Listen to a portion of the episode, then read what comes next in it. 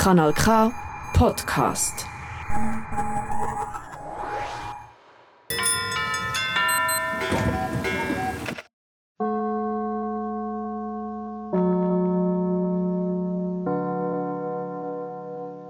Hallo zusammen. Willkommen zum Odeon-Tag mit prägenden Persönlichkeiten aus der Region. Im Odeon, das ist das Kino und das Kulturhaus gerade beim Bahnhof Odeon Bruck. Ich bin Celine Verdelis, vielleicht äh, kennt ihr mich vom SRF 3. Und ich habe immer wieder der, dass ich ein Radiostudio eintauschen gegen das Odeon. Und es ist einfach jedes Mal eine riesige Freude und ein riesiges Highlight. Heute bei mir begrüßen darf ich Sibyl Lichtenstein, Kuratorin und Leiterin vom Stopferhaus zu Lenzburg. Schön, dass ich da mal am anderen Ecke vom Aargau bin. Schön bist du bei uns. Sibyl, wenn du könntest ein Thema frei wählen Geld spielt keine Rolle, sonst auch gar nichts spielt irgendeine Rolle. Was für ein Thema würdest du gerne im Stopferhaus mal umsetzen? Es anders, als dass man jetzt umsetzen. Einfach mit mehr Geld kann man es immer größer und noch besser und noch äh, fantastischer machen vielleicht. Aber ähm, ich glaube, das Geld wird jetzt nicht eine Rolle spielen, ähm, dass ich ein anderes Thema würde wählen und wenn du aber sonst jetzt wirklich einfach weißt, frei, frei könntest spielen oder irgendein Thema, wo du mal denkst, hast, oh, das wäre cool, wenn wir mal das könnten machen Also hat natürlich irgendwie, wir haben immer so eine riesige Liste, wenn wir an Themensetzung schreiten und das ist immer schwierig, sich, oder oft auch schwierig, sich dann zu entscheiden, welches Thema, Thema setzen wir jetzt. Und da hat es natürlich immer viele Themen, wie jetzt auch letztes Mal ist auf der Shortlist quasi auch Frieden oder Macht oder ähm, ja, also das sind natürlich viele Themen, wo man immer wo man immer denkt, am liebsten würde man gerade mit allem gleichzeitig anfangen. Und dann ist die Entscheidung ist immer äh, ein paar Mal darüber schlafen. Und wir wissen dann auch im Stadthaus, wenn wir so ein Thema setzen, dann äh, heißt das für uns, dass wir uns etwa drei Jahre mit dem Thema auseinandersetzen. Oder zuerst ein Jahr Recherche oder mehr als ein Jahr und Konzeption und Umsetzung. Und dann läuft es dann, wenn es gut läuft, nach 18 Monaten. Das heißt, wenn wir so ein Thema setzen, sind wir dann lang mit dabei. Und, und das wäre natürlich blöd, wenn man dann nach einem halben Jahr würde sagen, ah nein, das, das finden wir jetzt ein blödes Thema.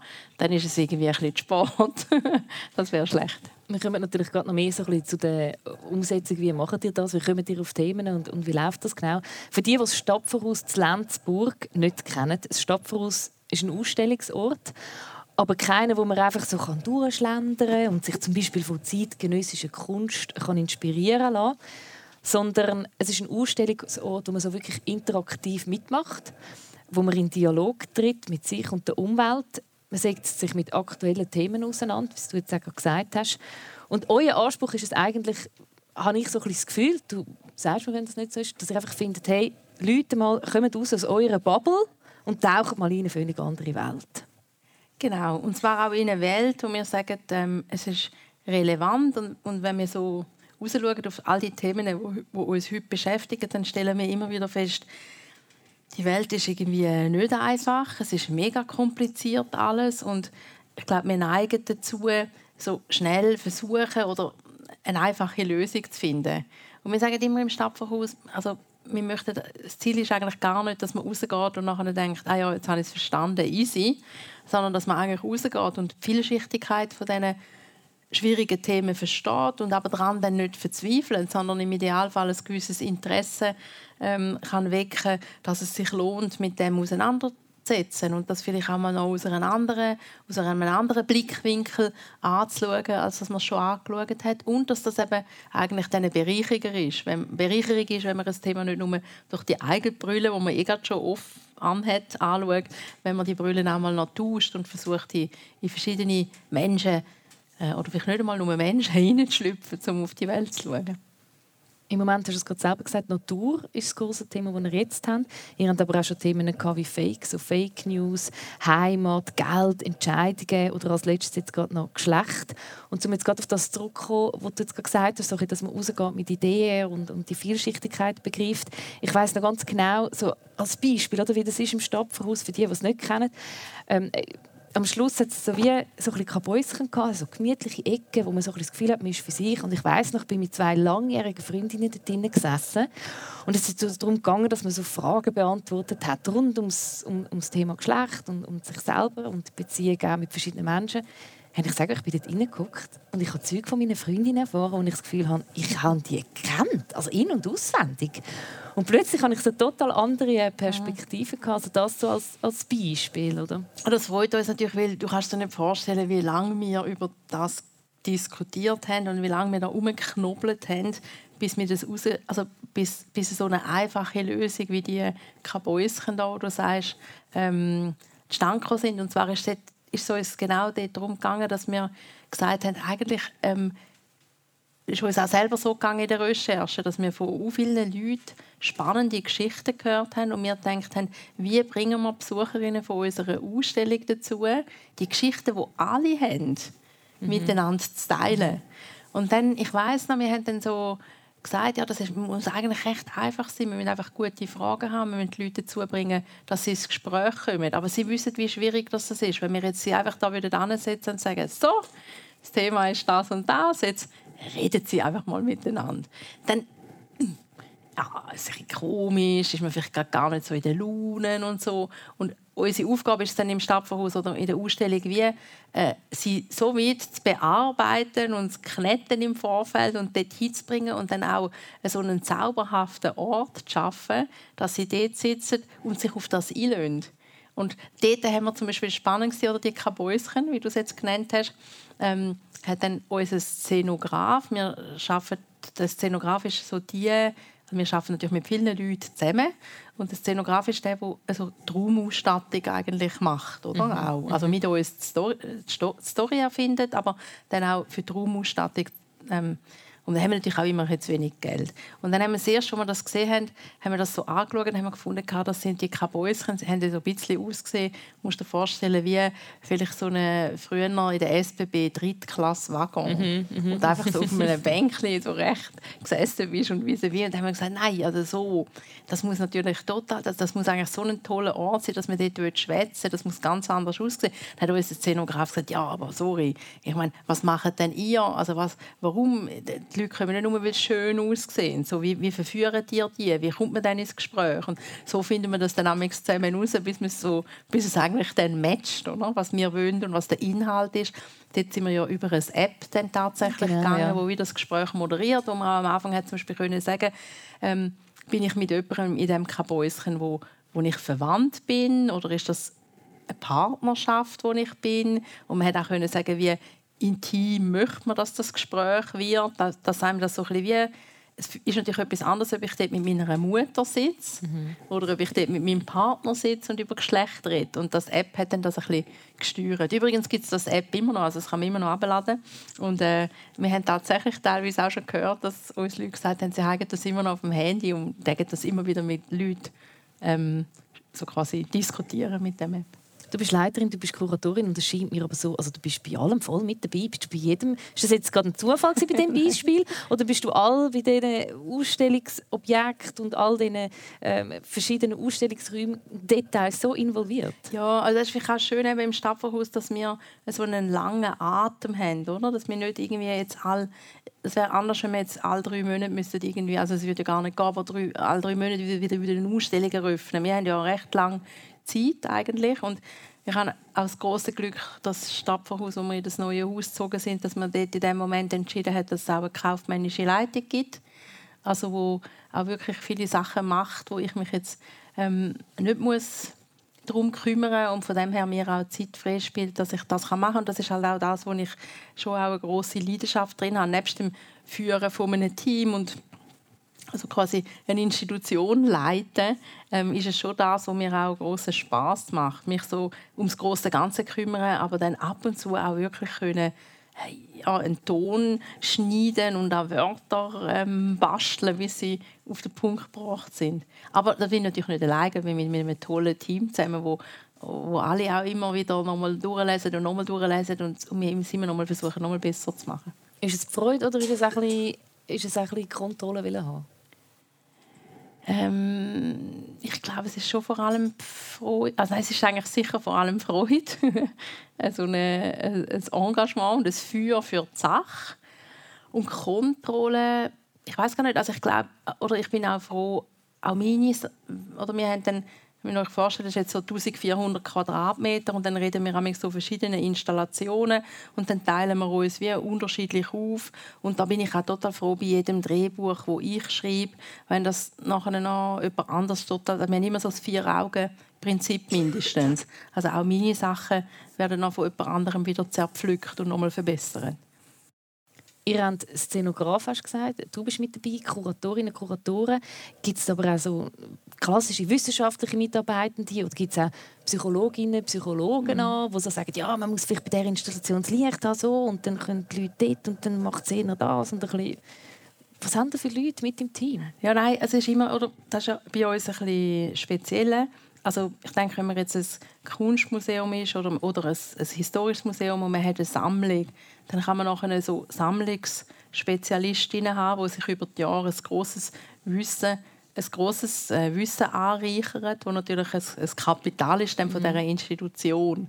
Aber weil wir ja alle zwei Jahre oder dann das Thema wechseln, müssen wir eigentlich eher so wie Journalistinnen wieder ein neues Thema eintauchen. Und wir, natürlich tun wir nicht immer das ganze Team auswechseln, weil wir nicht mehr Fachleute sind, sondern wir sind eher die Fachleute im Vermitteln oder im Erzählen von einer Geschichte.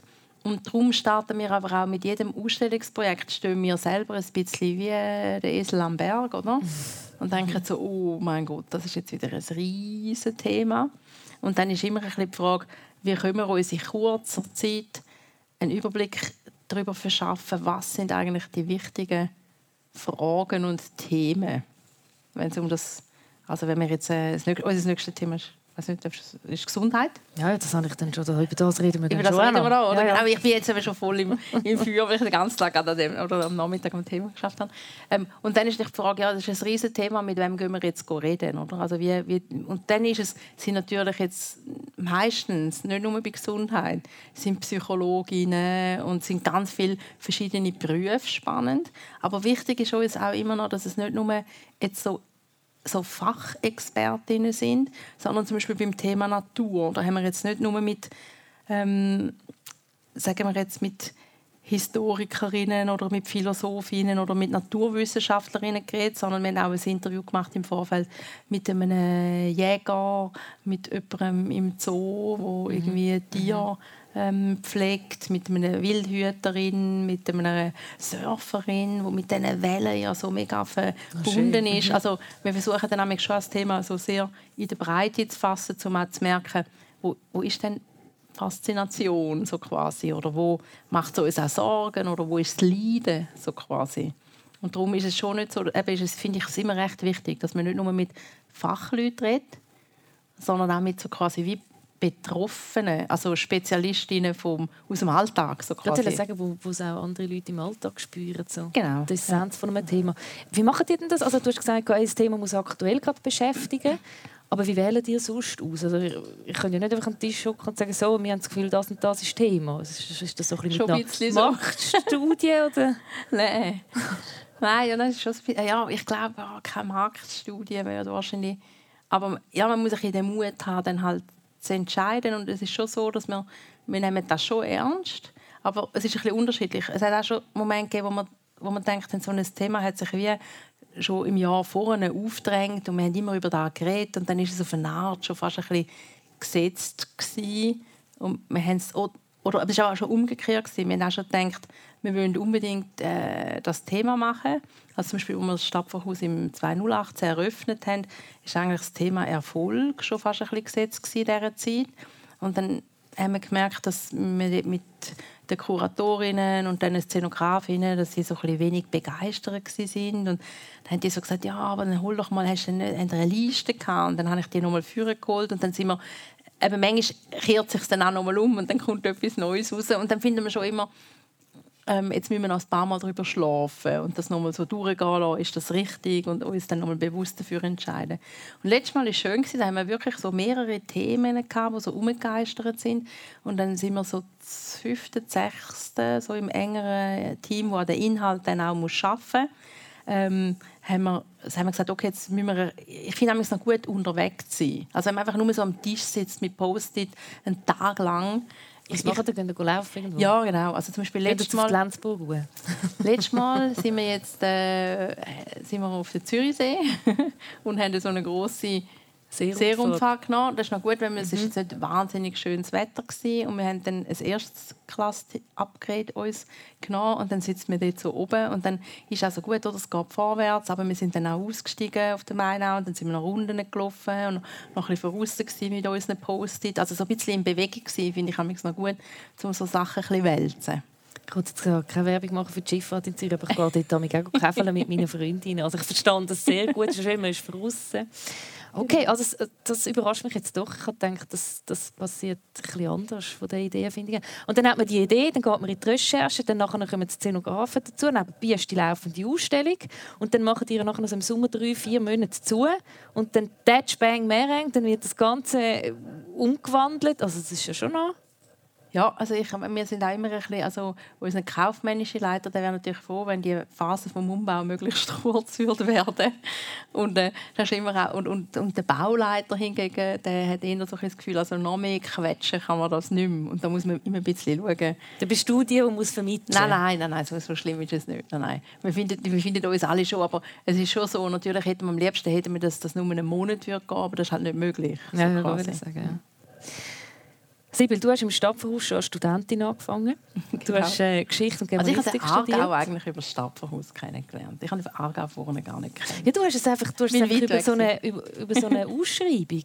ja, das ist früher, das ist noch vor dem, ähm, vor dem Internetzeitalter Da hat man an der Uni hat es nur die schwarzen Bretter gegeben.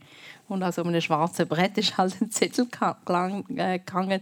Sie suchen noch Leute, die Führungen machen durch so eine Ausstellung Anne Frank und wir wo im Schloss oben war.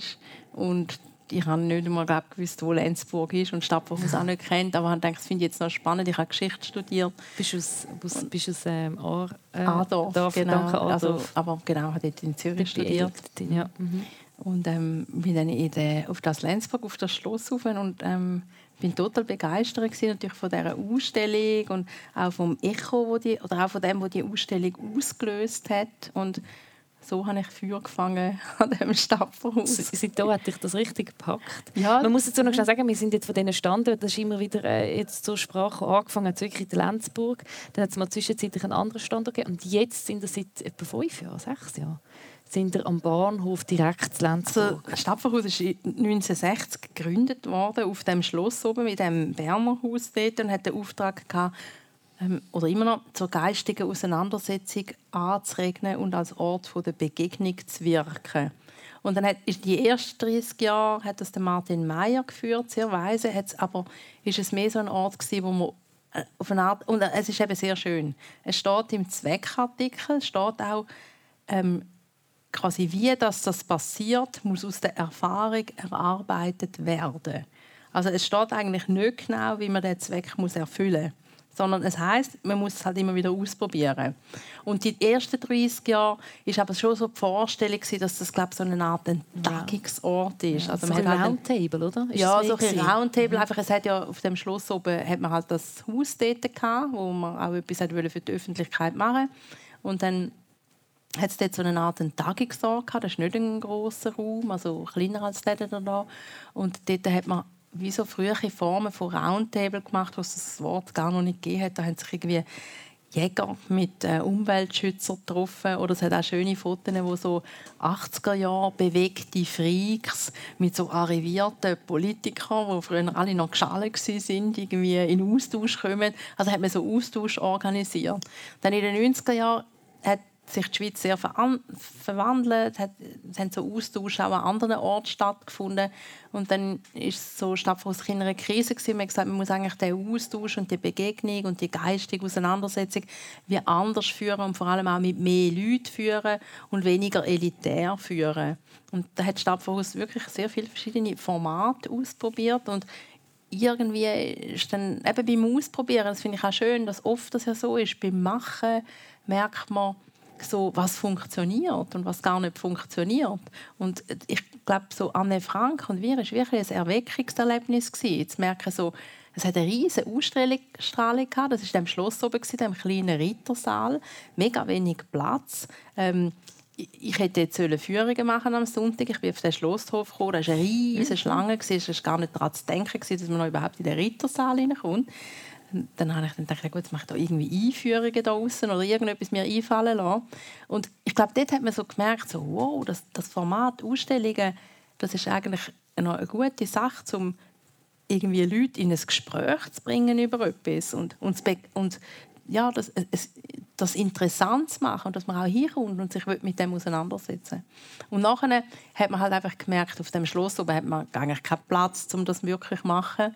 Da hat das Stadtverhaus halt Ort gesucht, so zwischengenutzte Ort, wo man das kann machen kann. Da sind wir mal, weiß nicht, bei Walk on the Wild Side gesehen, da bin ich nur am Rand dabei gewesen. oder dann Last Minute über Sterben und Tod in so einer alten Hero-Fabrik. Nachher haben wir das Zeughaus bekommen von der Stadt zum Zwischennutzen.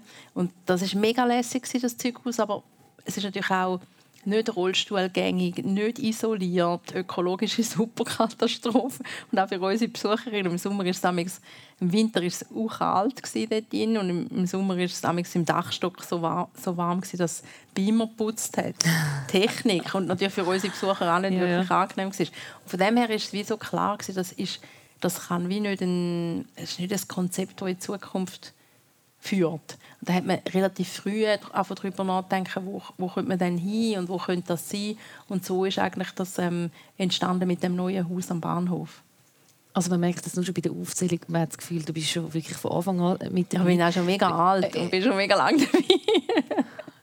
ich habe gesagt, Kulturvermittlerin, du hast es gesagt, am Schwarzen Brett, so bist du dazugekommen. Nachher bist du wissenschaftliche Mitarbeiterin geworden. Und 2002 hast du dann Co-Leitung übernommen. Man muss dazu noch sagen, nebenbei hast du dann auch noch am Radio einen kleinen, einen kleinen Abstecher gemacht, im Regionaljournal Zürich Schaffhausen, beim SRF, hast du auch noch gemacht. Ähm, und dann nachher, seit 2012 bist du jetzt aber alleinige Leiterin. Also dich verbindet wirklich eine riesige Geschichte mit dem Stadthaus. Mhm. Man hört es bei dir ein bisschen raus, aber trotzdem, was ist es, was dich bei deiner Arbeit so begeistert, dass du schon so lange dabei bist? Also ich glaube, es sind zwei Gründe. Das eine ist so ein inhaltlicher, dass ich schon das Gefühl habe, ich bin im Herzblatt vielleicht schon, ich bin schon Journalistin, glaube ich, und, oder glaube ich, ja. Und was wir im Stadtverhaus machen, ist halt so, es, eben ein Thema eigentlich können zu vermitteln. Und das Schöne ist, im, im, Journalismus, im Radio, ist das einfach immer in so dreieinhalb Minuten oder wenn du mal Glück hast, ist es vielleicht mal ein Mhm. Da war ein Kontext oder so, gewesen, wo länger geht, aber es ist halt einfach übers Ohr gegangen. Und das ist das Tolle ähm, am Stadtverhaus oder am Format Ausstellung. Ausstellung ist, heisst eigentlich Ausstellung, aber eigentlich kann man ja alles machen. Das heißt einfach, man hat einen Raum und in diesen Raum bauen wir jetzt eine Geschichte. Und wie fängt die Geschichte an? Und die Geschichte fängt dann nicht nur in einer Erzählung an, sondern auch in dem, dass sie ein sinnliches Erlebnis haben. Also was ist das Erste, was sie machen, was sie erleben, wenn sie die Tür aufmachen und reinkommen? Und das überlegen wir uns dann. Und das ist halt total schön. Das hat mit allem zu tun. Das kann sein ein Ton, ein Licht, ein Bild, ein sinnliches Erlebnis. Und das ist halt so das Tolle, dass man eigentlich auf, auf der Klaviatur von allen Möglichkeiten kann spielen kann. Und das ist so mein grosses Herzblut, warum ich immer noch dabei bin, weil ich das sehr toll finde.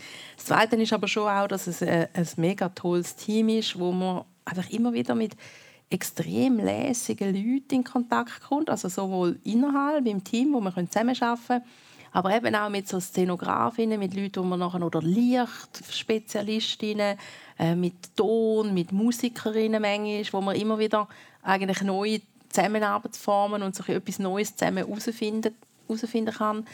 Und schlussendlich auch immer auch die Fachleute auch immer wieder in ein neues Thema eintaucht. Also, als ich noch beim Radio war, im Tagesjournalismus, ist man halt dann oh, das geht mega schnell und immer wieder zack, zack, zack und um 12 Uhr auf Sendung und so. Und da, ich finde es noch ein guter Mix, so wirklich ein Jahr Zeit haben, ein Thema zu durchdringen und dann noch mit dem weiterzuarbeiten. Und dann kommt aber auch dann wieder mal etwas Neues. Ich glaube, wenn ich jetzt 20 Jahre im gleichen Thema gewesen wäre, wäre ich allweg nicht mehr da. Aber durch das, dass dann alle zwei Jahre wieder ein neues Thema kommt und ich immer wieder von Grund auf mega spannend finde, ist es eine totale Bereicherung. Also die vielen Themen. Ich habe bei jedem Thema selber extrem viel profitiert von dieser Auseinandersetzung. Ja, das ist mit unter anderem Grund, warum ich im Journalismus bin. Kein Tag gleich dem anderen. Aber zum nochmal eine Parallele zu ziehen äh, zum Radio, das ist halt, wenn zwei äh, Radioleute auf dem Sofa sind, und das finde ich machen die aber auch mega gut, so das Abbrechen. Man hat ja komplexe Themen. Du hast es vorhin gesagt, man muss vielleicht auf drei Minuten abbrechen. Und dann Schwierige ist, etwas Komplexes so abzubrechen, dass man die Leute an der Hand nehmen kann und dass man rauskommt bei so einem Thema. Und mir ist oft passiert, dass ich in Museen gehe oder Ausstellungsorte, wo ich so das Gefühl hatte, wo ich bin so richtig erschlagen und ich komme eigentlich auch nicht richtig raus. Oder irgendwann ist wie so der Deckel drauf, und ich so merke, hey, jetzt mag ich eigentlich nichts mehr aufnehmen. Und bei euch aber habe ich das Gefühl, das klingt euch sehr gut, um wirklich alles so mit an die Hand zu nehmen. Und das, finde ich, ist eine hohe Kunst. Es ist schon auch immer, wir haben immer das Gefühl, wo ist es zu viel. Aber was vielleicht der Vorteil ist beim Ausstellen, ist, dass man so ähm, die Informationen ein bisschen gut kann portionieren. Wir reden damit so von verschiedenen Leseebenen. Also eigentlich im Idealfall könnte man auch, wenn man nur eine halbe Stunde durchläuft, das Wichtigste mitnehmen, ohne dass man das Gefühl hat, so total frustriert ist, oh, ich habe gar nichts gesehen und nichts kapiert. Aber nachher sollte es so ganz viele verschiedene Schichten geben, wo man eigentlich auch im Idealfall so ein selber kann überlegen kann, wie viel Tiefe will ich jetzt da? Und das ist natürlich anders als vielleicht in einem Buch oder in einem Film, wo ja eine lineare Erzählung hat, was natürlich auch, hat auch Vorteile, aber dass eigentlich alle genau zur gleichen Zeit jetzt müssen sie mir zuhören und was ich sage, müssen jetzt alle das Gleiche hören. Wenn sie in einer Ausstellung sind, können sie eigentlich entscheiden, hm, das, das würde mich jetzt noch ein bisschen mehr interessieren, da würde ich noch ein bisschen mehr erfahren. Oder ja, nein, komm, da gehe ich jetzt weiter, das ist jetzt eigentlich nicht so dringend. So, Im Idealfall ist das so, dass, sie, dass wir das so gut portionieren, dass sie eine Orientierung haben und wissen, wo sie es noch genauer wollen oder länger wollen verweilen tiefer wollen tauchen und wo es auch einfach gut ist, um das so mitzunehmen, was es gerade ist, Licht, Ton, eine Atmosphäre und dann eine Frage vielleicht noch im Raum und dann aber auch weitergehen. Geschichte und Germanistik hast du studiert. Du hast nicht irgendwie so Kunstgeschichte oder so studiert. Was ist es, was dich nachher schlussendlich zum Museum gebracht hat? Hat es da einen Schlüsselmoment gegeben? Nein, aber ich glaube schon, also vermitteln. Also ich, relativ, ich bin schon im, im Studium jetzt nicht, ich bin jetzt nicht so eine glückliche Studentin gewesen. Also ich habe nicht immer mega gerungen, wenn ich dann meine Arbeit haben musste schreiben, habe ich immer gedacht, das interessiert ja kein Schwein, was ich da irgendwie alles auf 20, 30, 40 Seiten ausbreite und sitze da in meinem eigenen Kämmerchen und so. Und von dem her, ich habe ähm, während meinem Studium auch Schule gegeben, habe Querflötenstunden gegeben, habe im Service geschafft. Ähm, ich habe dann zuerst im Radio Thurgau geschafft. Ähm, also ich habe glaube schon schnell gemerkt, dass so im Austausch mit Leuten sein und etwas so zu vermitteln mir mehr liegt, als jetzt wissenschaftlich zu arbeiten, so zu forschen. Und ich glaube, das Ausstellungsmachen ist eigentlich einfach das, also so eine Form von Vermittlung. Also wer jetzt bis jetzt schön zugelassen hat oder dich auch hier erleben und wir haben ja im Vorfeld schon so zusammen telefonieren also ich finde es krass, dass du für einen Pace drauf hast. Tag, Tag, da, dort, alles neu und also die neuen Themen, immer das Neue, wo dich, dich, dich packt. Wann kommst du einmal oben runter? Ja, das ist eine gute Frage. Also ich habe letztes Jahr ein Sabbatical gemacht.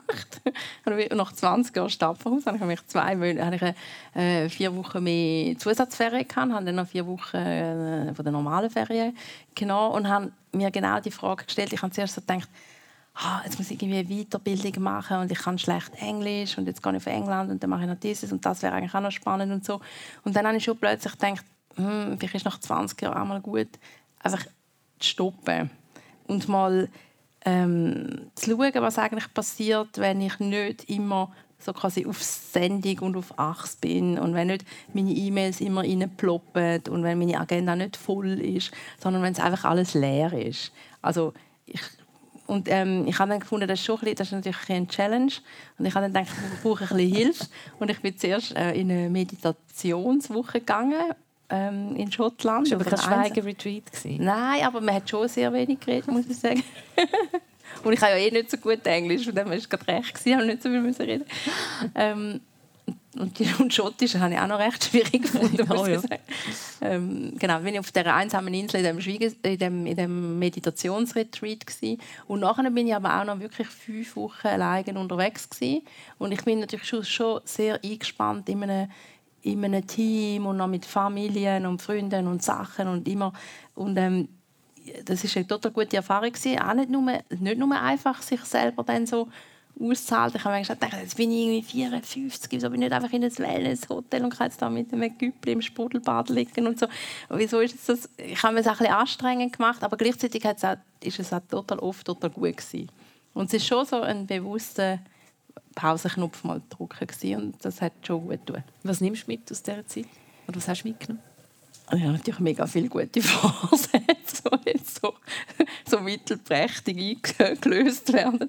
Wie wahrscheinlich viele. Ich habe mir, schon, ich habe mir vorgenommen, eigentlich so eine bessere Pausenkultur zu haben und, und so eben nicht eigentlich wäre das ja ideal, nicht, nicht voll Power und dann zwei Monate Sabbatical nach 20 Jahren, sondern so ein versuchen, dass so Pausen und aktiv sein und ähm, ja, so ein bisschen organischer miteinander zu verweben. Und das gelingt mir jetzt noch nicht so super, aber ich habe jetzt noch ein Zeit zum Üben. Gibt mir noch ein bisschen Zeit zum Üben.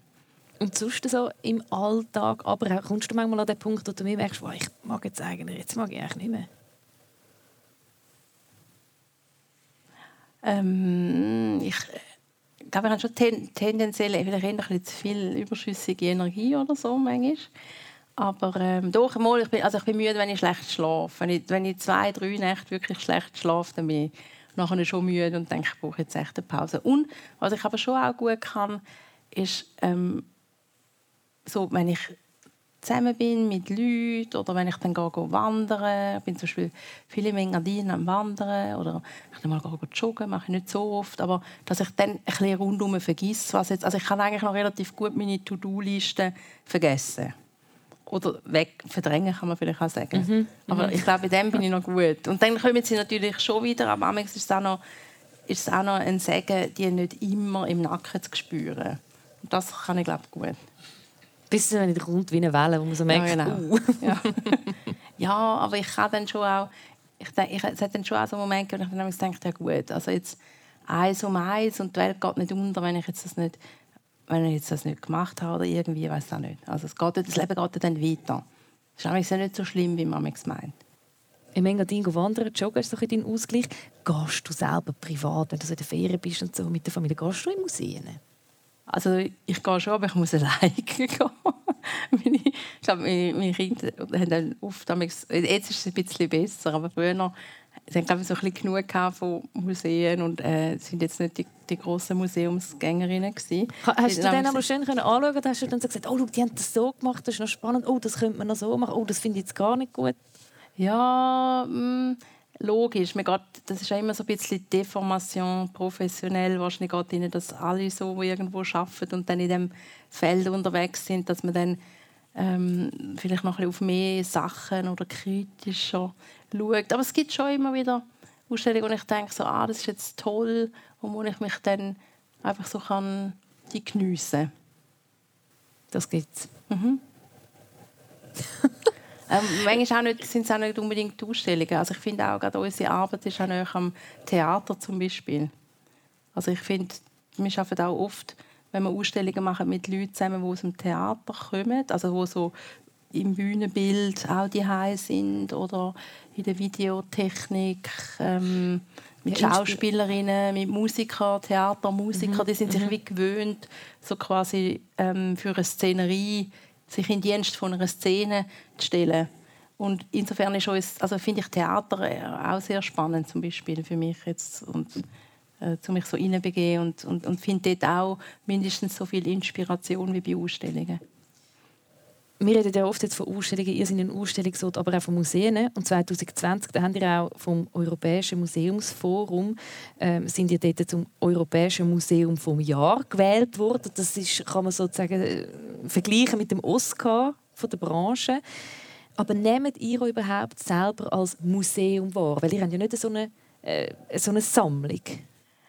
Ja, das war lustig. wir haben uns ja lange ein bisschen, vielleicht fast ein bisschen aktiv dagegen gewehrt, das Museum zu sein. Und zwar ist es ein bisschen davon hergekommen, dass, oder dass wir auch manchmal, wenn wir Leute gefragt haben, was ist Stadtverhaus, haben sie gesagt, ja, nein, das ist kein Museum. Und ähm, auch wo wir gesagt haben, wir bauen das Haus, haben auch unsere Geldgeber oder Fördererinnen haben gesagt, ja, aber dann dürfen dann nicht langweilig werden und dann wird das ein Museum. Und dann haben wir irgendwann aber auch gemerkt, das ist eigentlich ein bisschen schade. Es ist wie, es ist, ähm, es ist eigentlich ein bisschen ein falscher Museumsbegriff. Es ist wie schade, wenn die Leute beim Museum denken, oh, das ist dann langweilig und verstaubt und so.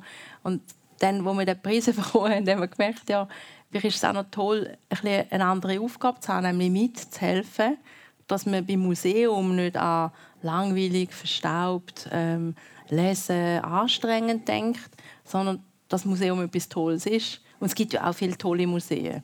Also insofern haben wir uns, ähm, sind wir vielleicht da ein bisschen erwachsen worden. Wir haben gefunden, statt dass wir uns jetzt dagegen auflehnen, stellen wir uns, also helfen wir doch gescheiter mit, ähm, die Museen eigentlich, das Bild vom Museum irgendwie auch mit positiv zu prägen.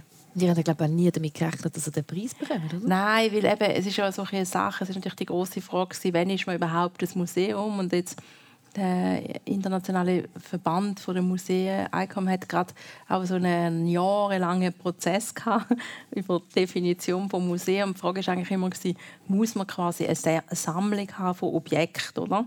bevor man überhaupt ein Museum sein darf. Und das haben wir ja nicht. Wir haben zwar schon eine Sammlung, mit jeder Ausstellung kommen bei uns ähm, sehr viele Geschichten zusammen. Und die sammeln wir ja auch und die machen wir auch nachher noch zugänglich. Aber wir haben nicht jetzt eine Sammlung von Kunstwerken oder von Objekten. Oder? Mhm. Und sind eigentlich auch ein bisschen froh, dass wir das so nicht haben. Und das war halt dann nämlich die Frage, sind wir wegen dem dürfen wir, also nennen dürfen wir sich ja eh Museum, aber wir, wir haben zum Beispiel keine Fördermittel über vom Bund, weil man beim Bund muss eine Sammlung haben, äh, materielle, um als Museum gelten. Also ihr geht jetzt so ein bisschen euren Weg, ihr habt eine Identität, die ihr, die ihr gefunden habt, und ich aber das Gefühl habe, die ist äh, stetig so ein bisschen auch, ihr tut euch auch immer wieder selber mhm. neu herausfordern. Aber bei Herausforderungen, was haben das sonst noch so für Herausforderungen generell als Stopferhaus?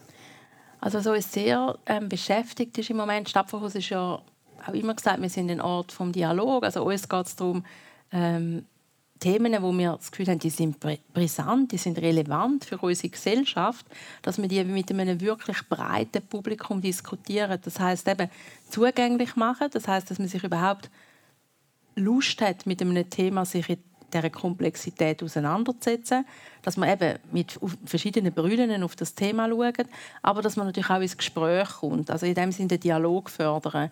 Und das ist schon etwas, was mich denkt, ist in den letzten Jahren wirklich massiv schwieriger geworden. Also es ist so ein sehr politisiertes Umfeld. Also wir merken, wenn wir wenn wir eine Ausstellung Geschlecht machen, ist plötzlich schon die Themensetzung ist links ähm, dann merken wir so, ja, nein, nein, das ist nicht eine linke Ausstellung. Also wir fragen, was ist überhaupt Geschlecht? Was heißt es, ein Mann zu sein oder eine Frau zu sein?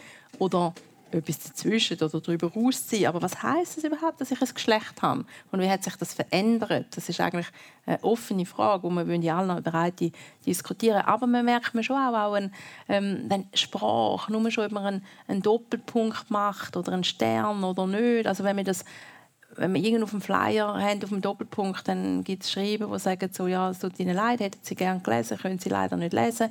Ähm, umgekehrt, wenn wir das nicht machen, dann erreicht man andere nicht und ja, das ist nicht inklusiv. Und also, es ist so ein schmaler Grad, wo wir immer mehr schauen müssen, so, hey, wie, wie, wie schaffen wir das? Dass wir, wir, wollen ja, wir wollen auch immer die erreichen, wo, wo das Thema in dem Sinne nicht vielleicht interessiert. Oder wir wollen auch beim Thema Natur ist so wichtig, also und wir, oder es geht ja um das Verhältnis vom Mensch zur Natur, ist so wichtig, dass wir auch Leute erreichen, die jetzt nicht total öko sind. Also das ist eigentlich das Ziel, dass wir ein breites Publikum haben.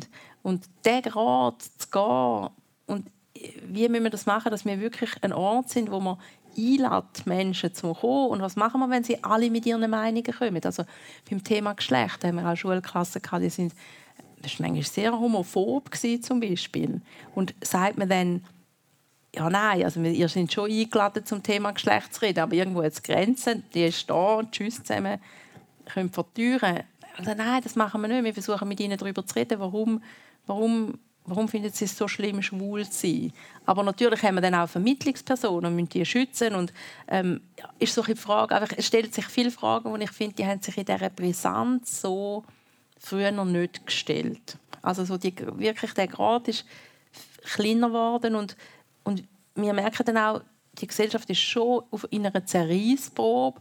Und was muss man wirklich machen, dass man sich ernsthaft zulässt? Das ist schon eine Herausforderung, die man im Moment so findet. So, das ist eine grosse Aufgabe.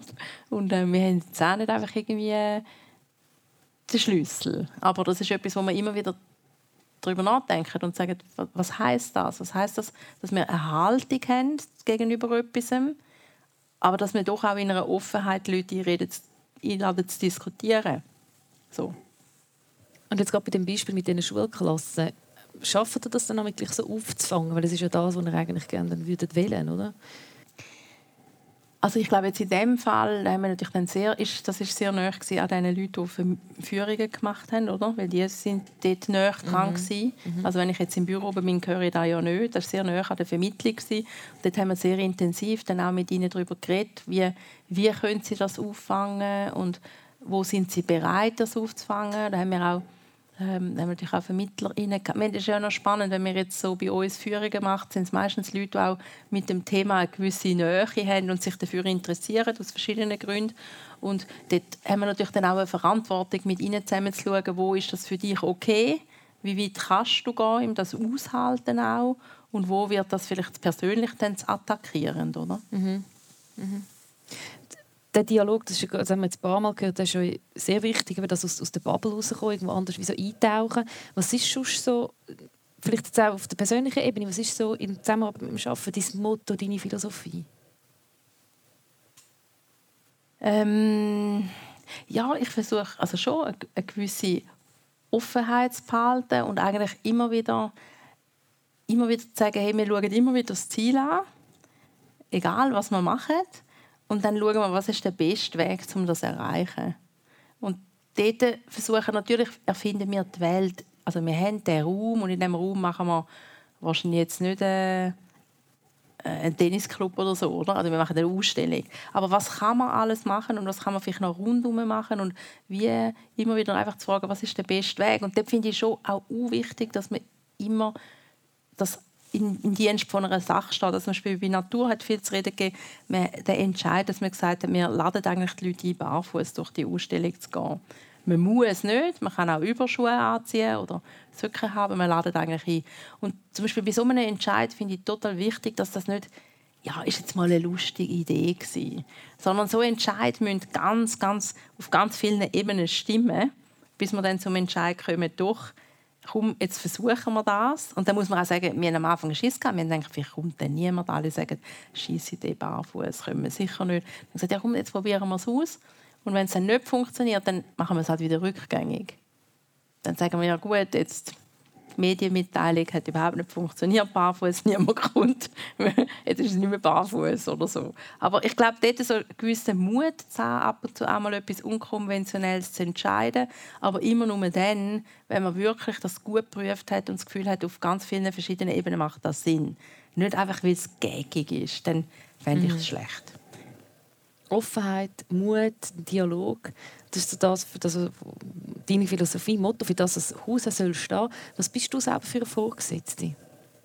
Oh, das ist ja schwierig, wenn du mich fragst. Ich weiß. Ich habe genau gedacht, ja.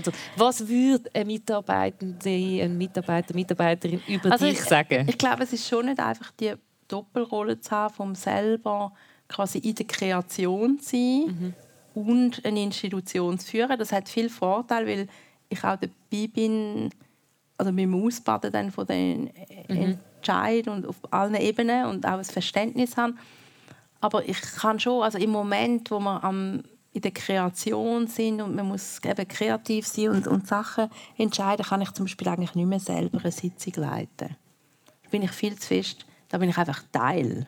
Wie macht das denn? Da muss jemand anders schon Ja, eben, das ist dann vielleicht, das würden vielleicht meine Mitarbeiterinnen auch sagen, dass es dann zu chaotisch ist oder ich mich dann auch zu wenig zurücknehme. Das ist ganz anders, wenn ich jetzt würde sagen, ich leite eine Sitzung, wo, man, wo ich nicht so involviert bin. Manchmal, wenn ich etwas außerhalb vom Stadthaus moderiere, kann ich viel, viel besser moderieren und zuhören, glaube ich auch, als wenn ich so involviert bin wie im Stadthaus. Das könnte man sicher besser machen. Und wenn so, ich stelle mir das schon noch schwierig vor, also wenn so die Chefin am Tisch sitzt, mit am Tisch sitzt, dann macht man es dann schlussendlich ja gleich so, dass der Chefin passt, oder? Ich hoffe es eigentlich nicht. Wir sitzen natürlich auch nicht immer nur zusammen am Tisch, wenn wir Oder etwas auf dem machen. Schiff auf dem Zürichsee. Nein, nein, aber ich meine, wir sind natürlich auch jede oder jede von uns ist auch oft selber etwas am aushecken, schreiben, machen, tun und insofern ist es nicht immer so, dass man immer nebendran sitzt und sagt, nein, anders, nein, anders, nein, anders. Und ich weiß es ja auch nicht. Also ist so, ich, ich weiß ja am Anfang von der Ausstellung ist es nicht so, dass ich weiß, wie die Ausstellung geht und die anderen wissen es nicht, sondern wir müssen es ja zusammen herausfinden. Also ich weiß es ja auch nicht. Wo lernst, du, wo lernst du noch dazu? Also du bist ja schon so lange d- dabei und du sagst dir eben immer neue Themen. Klar, dort klün- klündelt man sich rein. Wo lernst du noch neu immer wieder dazu? Ich glaube, spannend ist, ich habe das Gefühl, es gibt halt nicht so Rezept. Also wenn man fragt, ich habe das Gefühl, es gibt nicht ein Erfolgsrezept, das man jetzt einfach könnte rauszücken könnte, sondern es ist eigentlich immer wieder ein Ringen. Und es ist auch spannend, meine Familie nimmt mich manchmal nicht mehr ernst, wenn ich, wenn ich dann an dem Punkt bin, wo ich sage, so, also es ist wirklich einfach, das Thema ist jetzt wirklich total besonders schwierig. Und ich glaube, bei dieser Ausstellung irgendwie, wow, das wird glaube ich, wirklich nichts. Dann findet, sagen sie mir, ja, das sagst du jedes Mal. Und ich sage dann immer so, ja, nein, aber letztes Mal war es anders. Gewesen. Und ich glaube, es ist, es ist glaube ich, wirklich so. Es ist dann immer an einem anderen Punkt schwierig. Und an einem anderen Punkt, wieso dass man denkt, so, ah, das könnte jetzt echt scheitern. Und irgendwie von dem her braucht es immer wieder wie ist wie nie, es ist wie nicht so Knopfdruck und so, ah ja genau, das war ja letztes Mal auch schon so, ah ja nein, letztes Mal haben wir das auch schon so gemacht. Ähm, muss es immer wieder neu denken. Bist du früher auch in der Schule und gesagt hast, oh nein, ich habe voll so Abschiffen in der Prüfung, nachher schon Fünfer gehabt? Ähm, nein. Das ist mir jetzt eben gerade Aha. vorgekommen, wenn du die Hause Aha, ja, erzählst, oh stimmt. nein, ja. nein, ich habe eigentlich, nein, das stimmt, das ist noch spannend. Ich glaube eigentlich bei den Noten habe ich ein gutes Gefühl gehabt. Bei den Ausstellungen verlässt mich das amigs mehr. Irgendwann auf dem Weg zu der Vernissage. Früher oder für später verlässt es uns. Aber was auch noch spannend ist im Team, es verlässt uns glaube ich nicht unbedingt gleichzeitig. Ah ja, da kann man sich immer gegenseitig Da kann man sich manchmal so gegenseitig und ich glaube, wenn jetzt ein Moment, wo dann eben alle im Team große Zweifel haben, merkt man dann, man muss ernst nehmen und es gibt dann vielleicht Momente, wo jemand findet so, ah nein, gut, komm, hey, dann machen wir das wirklich jetzt nicht. Und dann kommt dann aber plötzlich jemand anders und sagt, Moll, aber die Idee, das ist doch eigentlich schon gut gewesen, das lohnt sich doch jetzt nochmal darüber nachzudenken. Und ich glaube, so sind die Krisen, wenn die nicht gleichzeitig sind, dann hebt einem immer etwas dran, um jetzt weiterzugehen. Wir kommen langsam schon richtig Ende. Ich habe natürlich am Schluss noch äh, die Chance, um der Sibyl auch selber Fragen zu stellen oder auch vielleicht etwas selber auch noch kundzutun, mit, mitzuteilen, einfach so. Ähm, du hast es gesagt, es ist ähm, das nächste Thema Gesundheit in den Startlöchern. Ich habe gerade Gerade lustigerweise, heute ist ein Sorgenbarometer rausgekommen und auf der ersten Stelle ist wirklich äh, die ganze Gesundheit mit der Krankenkassenprämie und so, wo die Leute äh, umtreibt, wo uns Schweizerinnen und Schweizer umtreibt. Also auch da wieder aktuell ein, ein, ein Volltreffer. Ihr seid im Moment gerade so in der Recherche und der Konzeption. Äh, Kannst du schon ein bisschen etwas mehr noch verraten? Ja, es ist natürlich ein riesiges Thema. Und wir, wir, gehen ja immer ein bisschen, wir gehen ja immer davon aus, dass es, wo ist das Thema brisant. Und, und das ist meistens auch der Grund, warum wir auf ein Thema kommen. Und bei der Gesundheit ist es wirklich, sind es zwei Sachen. Gewesen. Das eine, ähm, die, Psyche, die, men- so die psychische Krise von Jugendlichen und andererseits natürlich tatsächlich also das Gesundheitssystem in der Krise. Und wir haben so lange zuerst gedacht, ja, machen wir einfach eine Ausstellung nur über psychische Gesundheit und haben dann in der Recherche gefunden, nein, wir müssen es in dieser ganzen Breite machen. Aber wir müssen einen Weg finden, wie man, wie man die Leute spielerisch auch an der Hand nehmen und dann durch das große Thema durchführen. Und wir haben ganz viele Ziele definiert, aber schlussendlich eben, ja, ist, ist geht es natürlich bei der Gesundheit schon darum, ähm, nicht nur also zu reflektieren, auch, wie gehen wir um in diesem riesigen Markt von Optionen und wie vertrauen wir überhaupt in was? Und für wer machen wir etwas? Und ich glaube, das ist schon auch spannend mit Jugendlichen, oder? Also wenn man, ich könnte ja den ganzen Tag, also ich meine, von der Erne ich habe so viele Ernährungstipps, ich habe so viele Fitnesstipps und es gibt so viele Therapieangebote und Medikamente und und und und und und und da, wie, wie finde ich in diesem Dschungel einen Weg, ähm, wo, wo stimmt? Und das hat etwas Individuelles, aber es braucht natürlich auch eine gewisse Reflexion, für wer mache ich denn das? Also für, für wer gehe ich jeden Tag ins Fitnesscenter? Gehe ich da für mich? Gehe ich da, weil der Doktor das gesagt hat? Oder gehe ich da, weil ich... Also für wer mache ich das? Und ich glaube, dort merkt man auch sehr schnell, dass Gesundheit eben nicht nur ein persönliches Thema ist, sondern auch ein sehr gesellschaftliches und soziales. Also vielleicht mache ich auch etwas, weil ich Angst habe, jemand anderem zur Last zu fallen. Also vielleicht würde ich nicht krank werden, weil ich das Gefühl habe, nachher falle ich anderen zur Last. Also ich glaube, man kommt sehr schnell vom sehr Individuellen in etwas sehr Gesellschaftliches. Und der große Bogen wollen wir irgendwie auch schlagen, und zwar schlussendlich nachher bis auch zum Gesundheitssystem. Und dort versuchen, wie können wir spielerisch ähm, äh, uns auch mit, ist ja nicht, ich, also ich kann ja selber, finde ich das auch nicht so lässig, jetzt mich mit Krankenkassenprämien und so auseinanderschlagen. Das ist ja so ein bisschen, und wir müssen in der Ausstellung ist dann so, wie können wir jetzt das machen, dass ich nicht denke, oh nein, aber der Raum mit der Krankenkassenprämie, so kommt der lohne aus.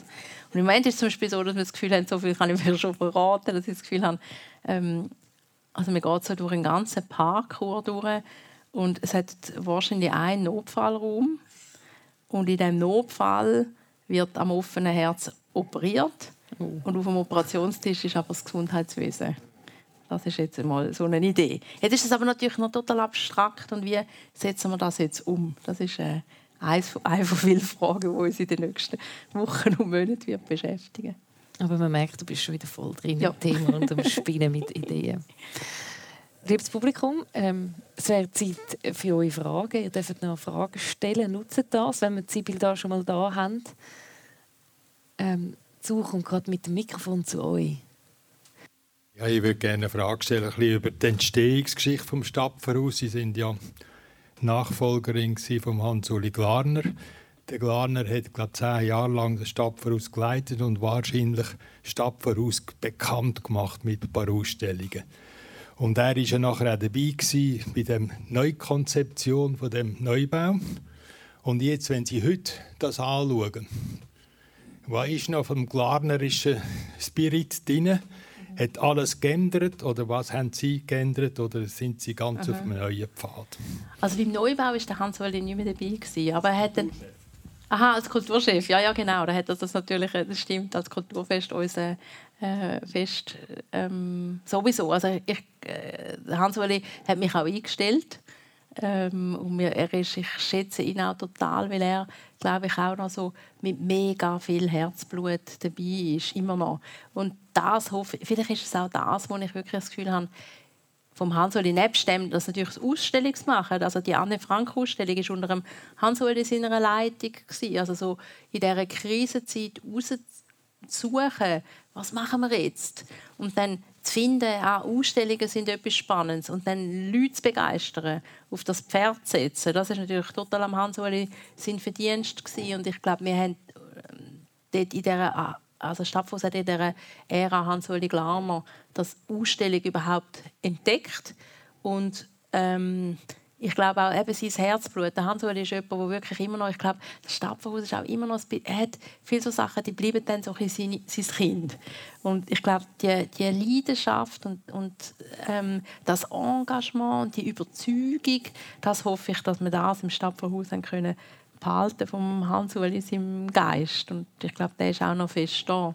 Aber ich finde es spannend, also auch Hans-Uli, sein Vorgänger, der Martin Meyer, ist spannend, der ist ja fest so eben vom Stadtverhaus als Dialogort und ist ein großer Denker auch gewesen. und ähm, wo wir jetzt das letzte Mal, wo wir in den Neubau gezogen sind, auch noch so ins Archiv gestiegen sind, ähm, habe ich dort wirklich auch noch Sätze gefunden, wo ich finde, die die sind mega schöne Sätze und die stimmen eigentlich noch eins zu eins mit dem überein, was wir heute machen. Also er beschreibt so dort, wie er sagt so, ja, wenn man jemanden, wenn man nur jemanden verwünscht, wo ich kann es leider jetzt nicht auswendig, wo im Kopf fährt anfangen, etwas sich in Bewegung setzen und wie ein neuer Gedanke von reifen und wachsen, dann ist doch das die ganze Mühe wert gewesen, so quasi.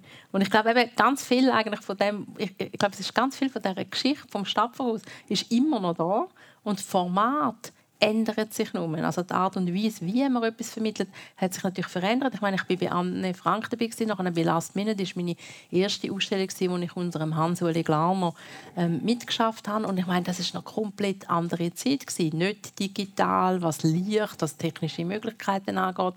Und da hat sich Stadtverhaus muss natürlich mit der Zeit gehen, was Format angeht. Aber im Kern ist es, glaube ich, noch ganz fest geblieben, was es immer war. Und eben genau mit dem zentralen Satz, das heißt, das Format, wie das wir das machen, müssen wir immer wieder neu erfinden. Das ist, glaube ich, so die DNA, die Stadtverhaus lebendig halten. Weitere Fragen, Erlebnis, Austausch zu, ja? Vorher ist das Stichwort Theater gefallen und wir haben ja hier im Odeon viele Kindertheatervorstellungen. Und wir erleben das Kind jeweils recht unmittelbar auf das Geschehen reagieren, auf der Bühne und so direkt sein. Ähm, und auch profitieren von dieser Erfahrung. Wie ist es im Stadtverhaus? Wie sind deine Erfahrungen punkto Kind? Also Schulvorstellungen, also Schulvorstellungen in dem Sinne Schulbesuch, ähm, Kind oder Jugendliche. Gibt es da Unterschiede zum Verhalten oder ja. zu den Reaktionen der Erwachsenen? Ja. Ja, es ist spannend. Wir denken schon, eben, ich habe ja vorhin gesagt, wir denken sehr fest von den Zielen und, und auch von der Zielgruppe. Und bei jeder Ausstellung denken wir schon sehr früh, eben auch jetzt beim Thema Gesundheit, oder? Das ist schon etwas, wo man für Kinder, wenn man Jugendliche sagt Gesundheit, sagen sie im Moment so, hm, können sie nicht etwas mit anfangen. Wenn man aber nachher fährt, aber über Probleme reden, über Emotionen, über Fitness, über Ernährung, dann sind sie voll über mentale Gesundheit, über Emotionen, dann sind sie voll dabei. Und uns ist so wie die Überlegung, was, was braucht es jetzt in dieser Ausstellung, dass sie abgeholt werden. Aber natürlich nicht nur Jugendliche, sondern auch ältere Leute. Das überlegen wir uns. Und Kind finde ich sehr spannend, weil wir eigentlich früher immer gedacht, das Stadtverhaus, das so ein über Themen abstrakt, oder? das sind ja abstrakte Begriffe, Natur, Gesundheit, wie man darüber nachdenkt, dass das vielleicht nicht so etwas ist für Kinder, sondern eher so ab einem Alter, wo man vor davon reflektieren. Nachher haben wir aber vor allem im neuen Haus, schon bei Fake, über Wort und Lüge gemerkt, dass das Kind total Lust haben, in diesen Welten sich zu bewegen und sich total frei durch das Amt für die ganze Wahrheit sausen. Und dann haben wir so gedacht, oh, jetzt mit das Potenzial müssen wir irgendwie nutzen. Dann haben wir angefangen, die Ausstellung ein bisschen noch umändern für Kinder. Und bei Geschlecht haben wir dann sehr früh gedacht, okay, Geschlecht das fängt schon vor der Geburt an. Also da müssen wir ja irgendwie unser Kind richten. Und dann haben wir tatsächlich seitdem jetzt immer angefangen, auch uns überlegen, was machen wir mit, mit den Kindern in der Ausstellung, weil wir einfach merken, das, was du sagst. Also die gehen so, oder wo Erwachsene manchmal ein bisschen Mühe haben, oh, es ist nicht gut angeschrieben, wo es durchgeht oder so. Die Kinder, das interessiert überhaupt nicht, ob es angeschrieben ist, wo man durchgeht. Die gehen einfach durch und entdecken alles und kriechen unten und so. Und das ist eigentlich mega lässig. Und wir müssen immer wieder schauen, was, was können wir jetzt ihnen bieten und das Potenzial auch nutzen. Können Sie sich auch vorstellen, dass man die tollen Ausstellungen irgendwie nach Österreich, nach Deutschland könnte? Die haben ja einen sehr grossen Aufwand, dass man das, es gibt viele Museen, die das machen, dass die Ausstellungen wechseln in, in andere Länder. Das ist ein, mega ein wichtiger und ein guter Punkt, wo natürlich eigentlich auch das Ziel ist. Man sagt auch in den Theater, in der Ausstellung, in der Kultur, sagt man immer so, man müsste mehr Nachhaltigkeit haben. Und zu der Nachhaltigkeit gehört natürlich genau auch das, dass man nicht so einen großen konzeptionellen Aufwand hat und nachher zeigt man das gut bei uns jetzt immerhin 18 Monate, aber nachher, also wir blühen selber immer das Herz, wenn man das dann nachher abbaut. Nur die Schwierigkeit ist, dass wir als Stadtverhaus so ein bisschen komisch in der Museumslandschaft stehen. Also es hat, oder wir haben ja so wie große, wir haben eigentlich wie eine eine riesengroße Sonderausstellung. Und viele Museen, zum Beispiel in Deutschland, wir haben jetzt auch viel, eigentlich einige schon gehabt, die sich für Natur interessiert haben, die haben im Normalfall aber immer so 400, 500 Quadratmeter Sonderausstellungsfläche und kleine Budget, um etwas so drei Monate zeigen und dann aufstellen und wieder abbauen. Und wir passen mega schlecht in das Konzept hinein.